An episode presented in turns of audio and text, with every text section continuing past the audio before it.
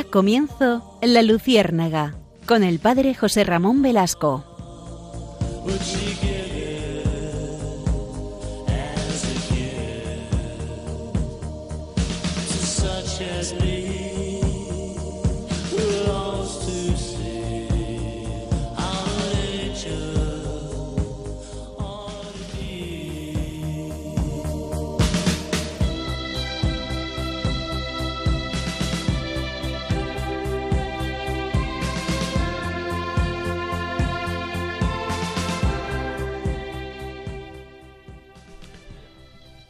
Corría el año de 1776.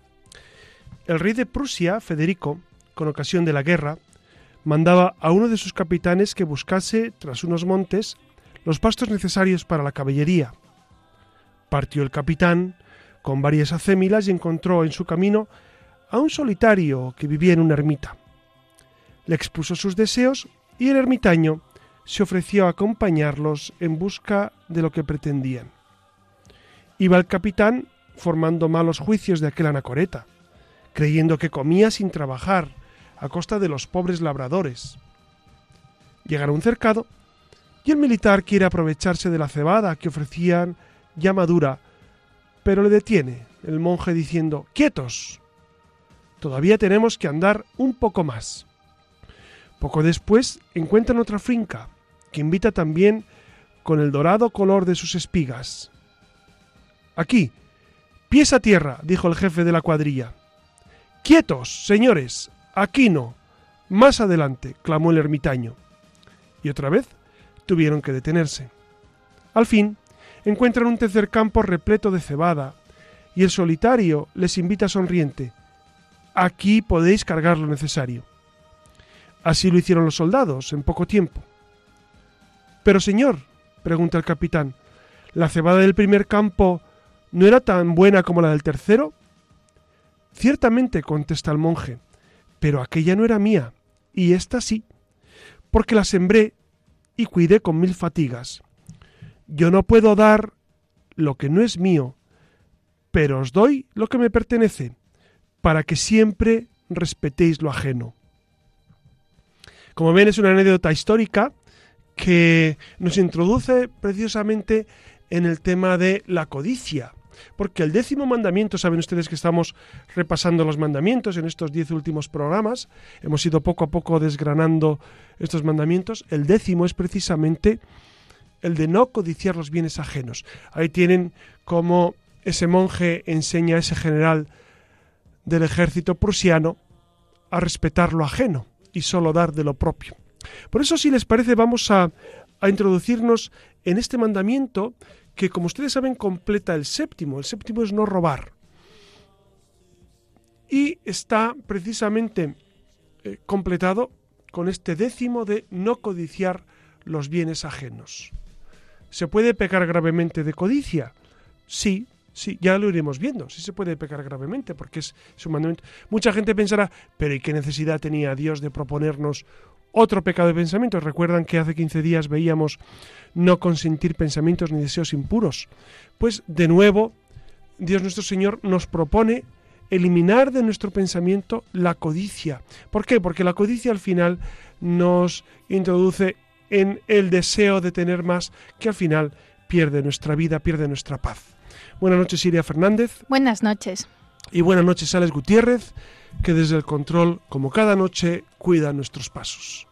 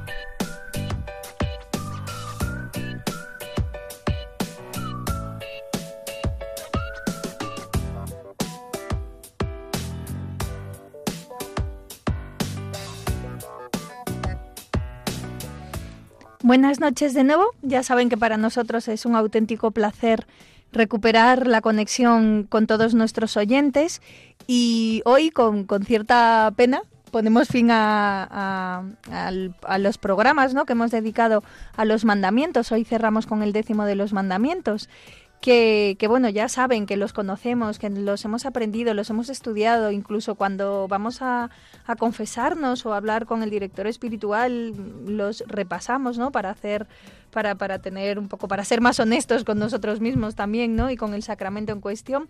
Pero bueno, nos da la sensación de que tenemos una idea un poco superficial de lo que son los mandamientos o no profundizamos lo suficiente en ellos. Así que ha sido esta la razón y no otra por la que hemos decidido dedicar un programa a cada uno de los mandamientos para, para, intentar primero iluminarnos nosotros e iluminarles a todos ustedes, para llegar a comprender los mandamientos, lo que son, para poder amarlos, ¿no? Porque como saben, uno aprende a partir del amor y los mandamientos como tal no han llegado hasta nosotros para hacernos la vida más complicada, sino más bien para todo lo contrario, para ordenarla y para estructurarla, ¿no? Así que, eh, pues continuamos con esta noche con, con el décimo de los mandamientos. Recuerden que ya solo por escucharlo se lo saben, que los tres primeros mandamientos enseñan el amor a Dios, y los siete restantes tienen que ver con el objeto, con el bien del prójimo, ¿no? El bien personal que debe ser amado por amor de Dios, que, es su creador. En definitiva, todos los mandamientos se resumen en, dos, amar a Dios sobre todas las cosas y al prójimo como a uno mismo. Y, bueno, nos hacemos esa pregunta que, que, comenzaba, con la que comenzábamos los primeros programas, que era eso de si basta creer para salvarse y efectivamente no basta creer para salvarse, pues ya dice Jesucristo que si quieres salvarse, si quieres salvarte, cumple los mandamientos. Así que prepárense porque nos espera un programa muy intenso en esta noche con el que pretendemos sobrevolar al último, al décimo, mm, al mandamiento décimo, para, para ver, bueno, qué, qué es lo importante de este mandamiento. Recuerda, Siria, que cuando comenzábamos eh, los mandamientos hacíamos una, una división que se la voy a recordar porque, porque siempre seguramente alguna persona que no haya escuchado los primeros programas le vendrá bien. Fíjense, los mandamientos primero no, no son dictámenes de Dios, no son prohibiciones de Dios, sino, eh, mejor dicho, las cosas no son malas porque Dios lo prohíba, porque Dios lo diga, sino Dios lo prohíbe porque son malas. Es decir, primero son malas y después Dios nos invita a vivir, a vivir en, eh, en, armonía. Y la división que, yo siempre hago es de los cuatro primeros mandamientos son relaciones con Dios. Amar a Dios sobre todas las cosas, no tomar el nombre de Dios en vano, santificar las fiestas y honrar a nuestros padres, porque honrar a nuestros padres también expresan esa voluntad de Dios para nosotros. Los cuatro siguientes, que es no matar, no robar, eh, eh, no matar, perdón, no matar, no cometer actos impuros, no robar y no mentir, son los mandamientos que de alguna manera regulan la vida instintiva del hombre, que es el, derecho, el derecho a la vida, por supuesto, el instinto de, vivir, el instinto de perpetuarse, eh, el instinto de vivir en sociedades y el instinto de vivir en la verdad. Y los dos últimos son de pensamiento. Eh, ¿Por qué regulan el pensamiento? Porque no se evitan caer en los otros eh, pecados. Pues ya lo han oído, prepárense porque nos espera un programa muy intenso el de esta noche y cojan papel y bolí que comenzamos.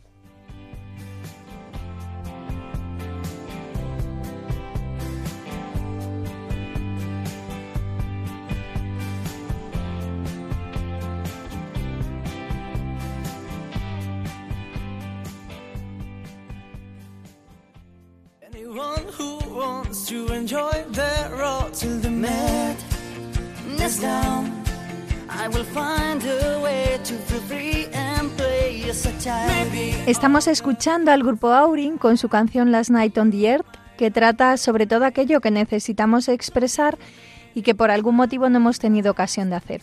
Precisamente de esto va nuestra siguiente sección.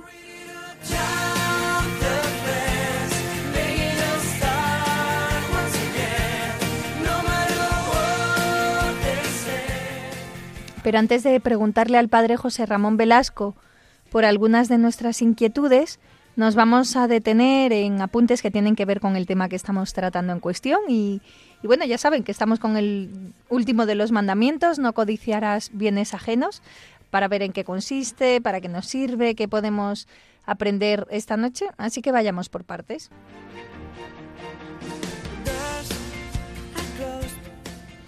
Y esta vez vamos a arrancar con un cuento muy, muy, muy sencillito que ilustra la perfección de lo que vamos a hablar esta noche, que es una historia de origen ruso.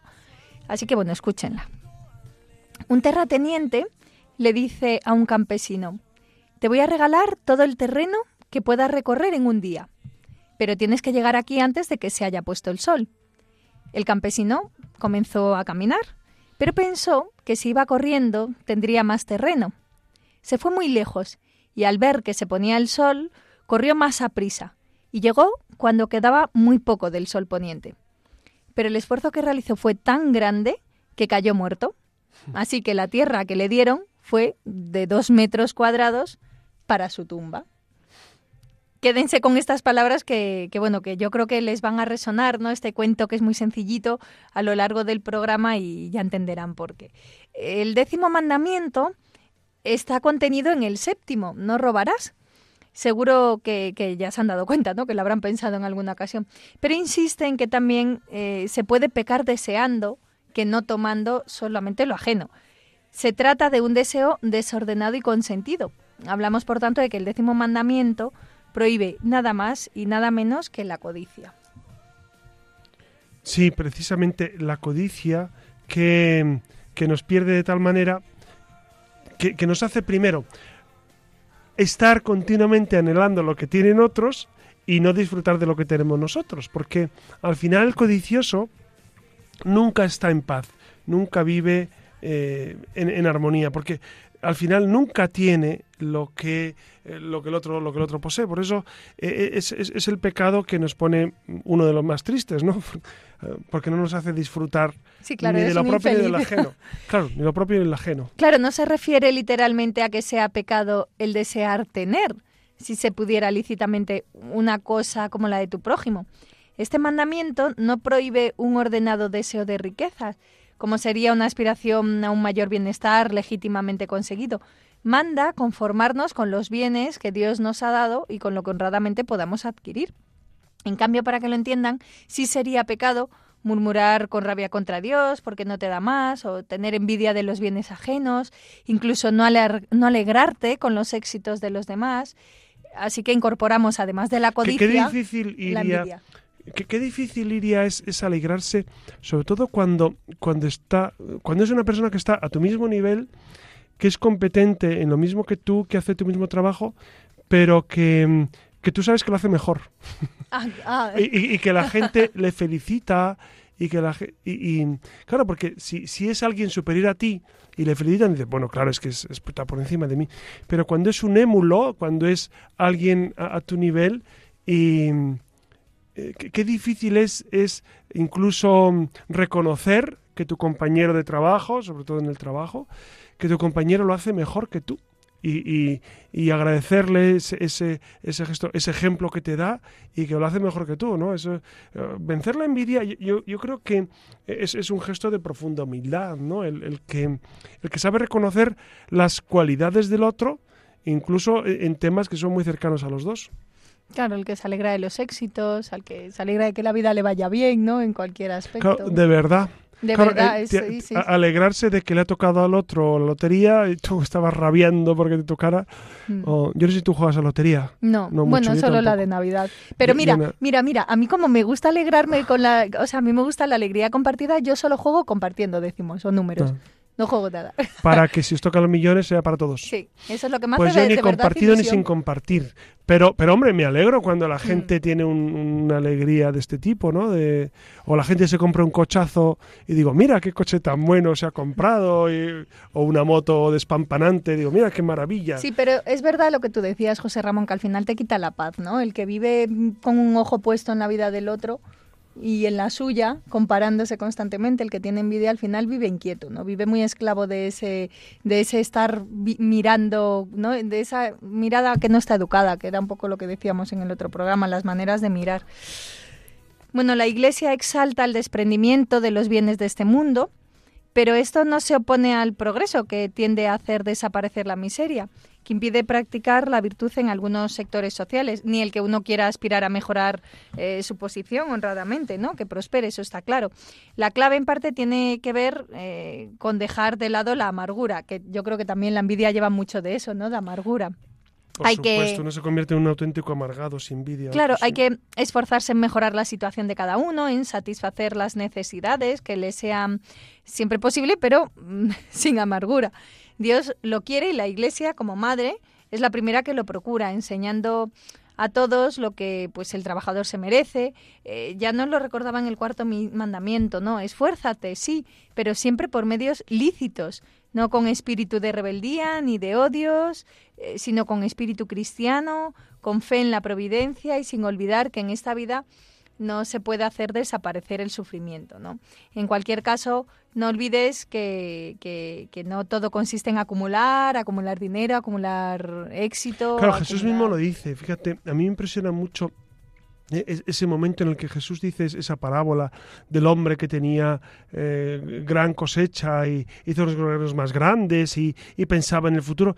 Y Jesús dice, insensato, esta noche te van a pedir el alma y lo que has atesorado, ¿para mm. quién será? A mí me sorprende cuando, cuando atesoramos eh, pues riquezas y uno se pregunta, ¿y para qué? Mira, Iria y queridos amigos, a mí me sorprende mucho cuando gente ya mayor, de 70, de 80 años, eh, le, descubren que ha hecho un desfalco, que sigue robando o que ah. son grandes, eh, no sé, que, han hecho fortunas y digo, pero, pero si esta persona cuánto... O gente que tiene mucho dinero que sigue robando, ¿no? claro, claro, claro. Entonces dices, pero ¿y qué necesidad tiene? Pues un anhelo en el corazón, no se explica de otra manera, ¿no? Tiene que tener una cosa enfermiza. Tiene un corazón sin fondo. Algo que no se sacia, eso claro, es una amargura enorme, que lo hemos dicho antes. Pues ya lo saben, eh, hablamos de palabras mayores, ¿no? A lo que hay que aspirar es algo muchísimo más importante porque el premio eterno del cielo vale más que todo el oro de este mundo y, bueno, yo creo que al final si lo creyéramos de veras, si creyéramos de verdad esto, eh, pondríamos mucho más empeño en, practicar el bien, en intentar apartar esa amargura, esas envidias o en acumular eh, riquezas en la tierra y no en el cielo. Y bueno, como saben, pues también se espera algo del Estado, ¿no? Vivimos en sociedad, eh, pues, pues, ¿qué esperamos del Estado, de los que mandan en casa y fuera de ella? Pues la autoridad debe poner los medios para fomentar una prosperidad buena, pública, que mejore la vida del pueblo, con una justa distribución de las riquezas. Los padres debemos procurar los bienes convenientes para asegurar a nuestros hijos un buen porvenir.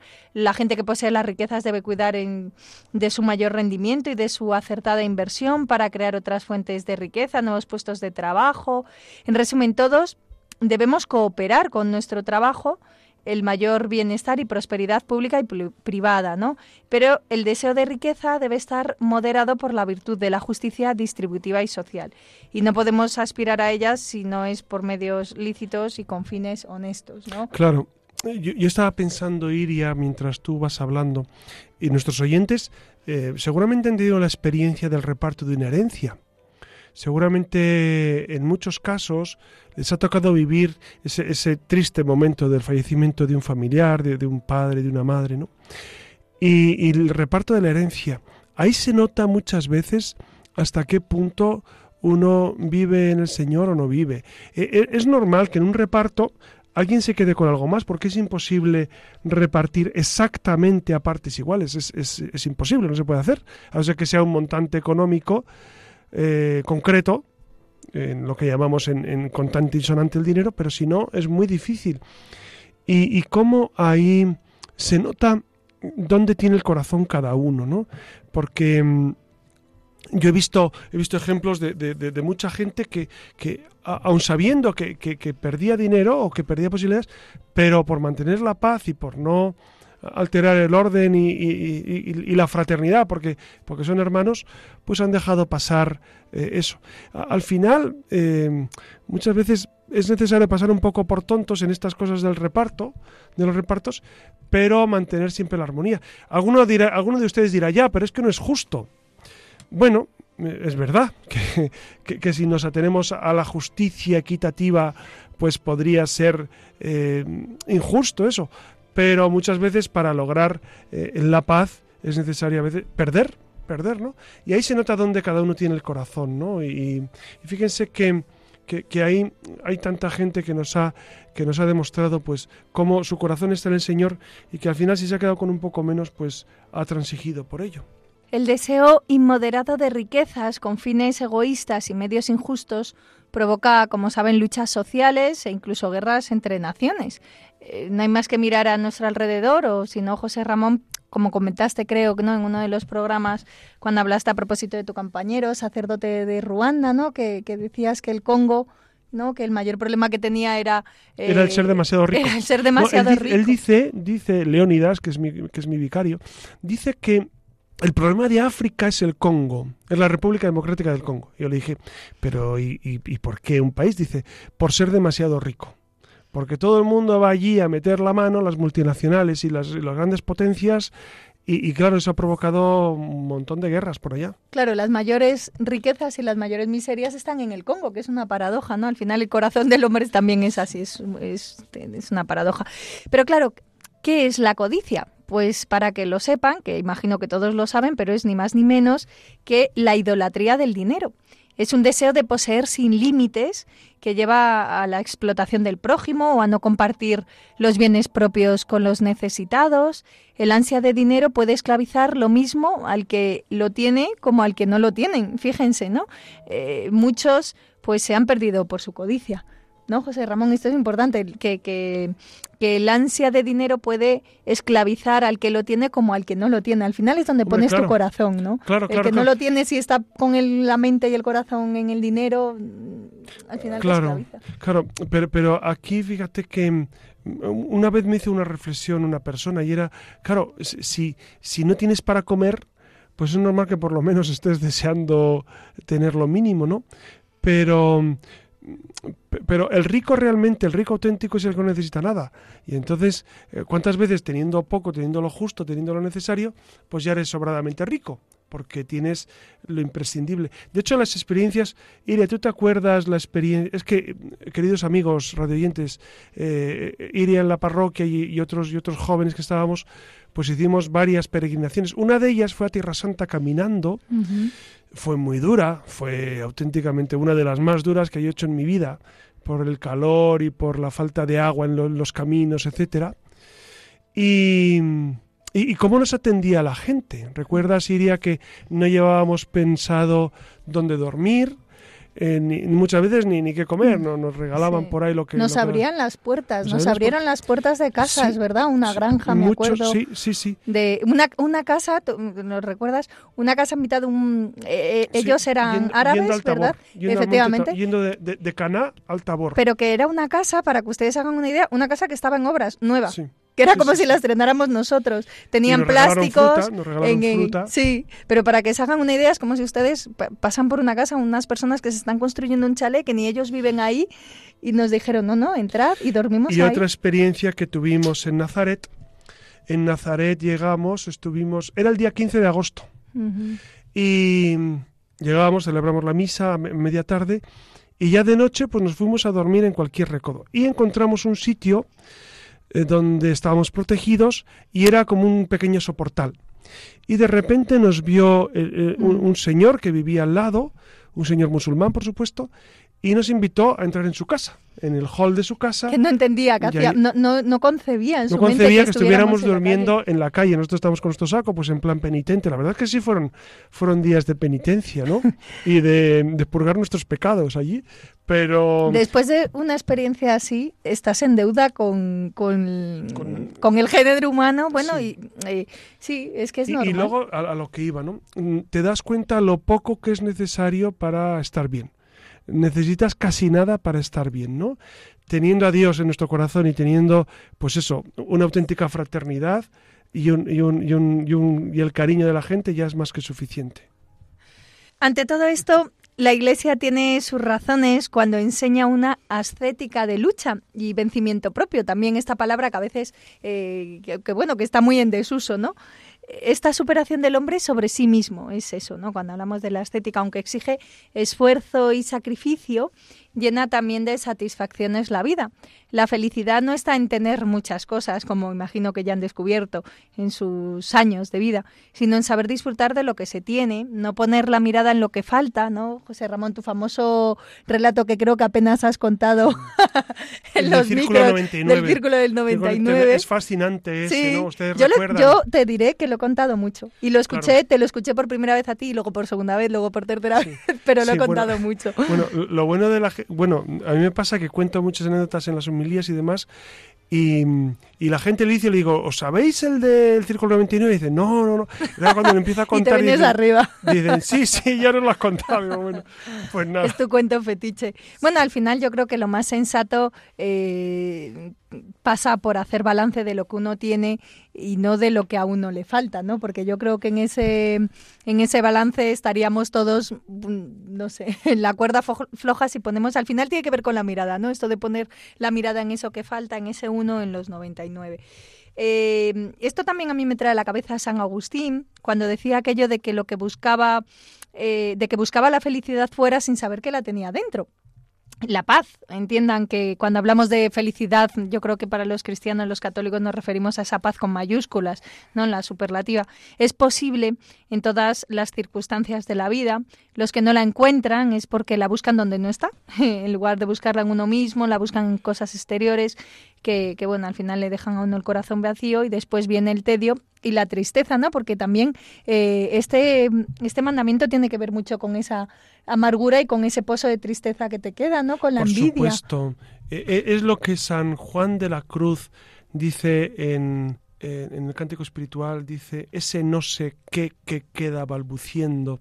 Eh, en, eh, en el fondo del alma uno sabe que las cosas materiales nunca nunca le van a hacer feliz y entonces entonces hay algo en tu interior por más que tengas cosas y, y, y hagas eh, no sé dispendios ingentes eh, pero en tu corazón sabes que hay algo que no, que no lo llena eso, que eso son cosas que están bien, pero en tu corazón lo llena Dios. En resumen, codiciar los bienes ajenos significa simplemente poner todos nuestros deseos en aquello que no es de nuestra propiedad. Para no caer en ese pecado es necesario apartar de nuestro corazón el sentimiento de envidia, que ya saben que es un pecado capital. La envidia es un sentimiento de tristeza que se, emper- que se experimenta ante el bien de otra persona y el deseo desordenado de poseer ese bien a cualquier precio, o incluso cuando se llega a desearle a, a esa persona algún mal solo por el hecho de tener algo que se anhela. El hombre se debe apartar del deseo desordenado sobre los bienes personales y del mundo porque eso le lleva a la felicidad y a la libertad. Se debe vencer la seducción del placer y del poder y se deben mortificar también las concupiscencias.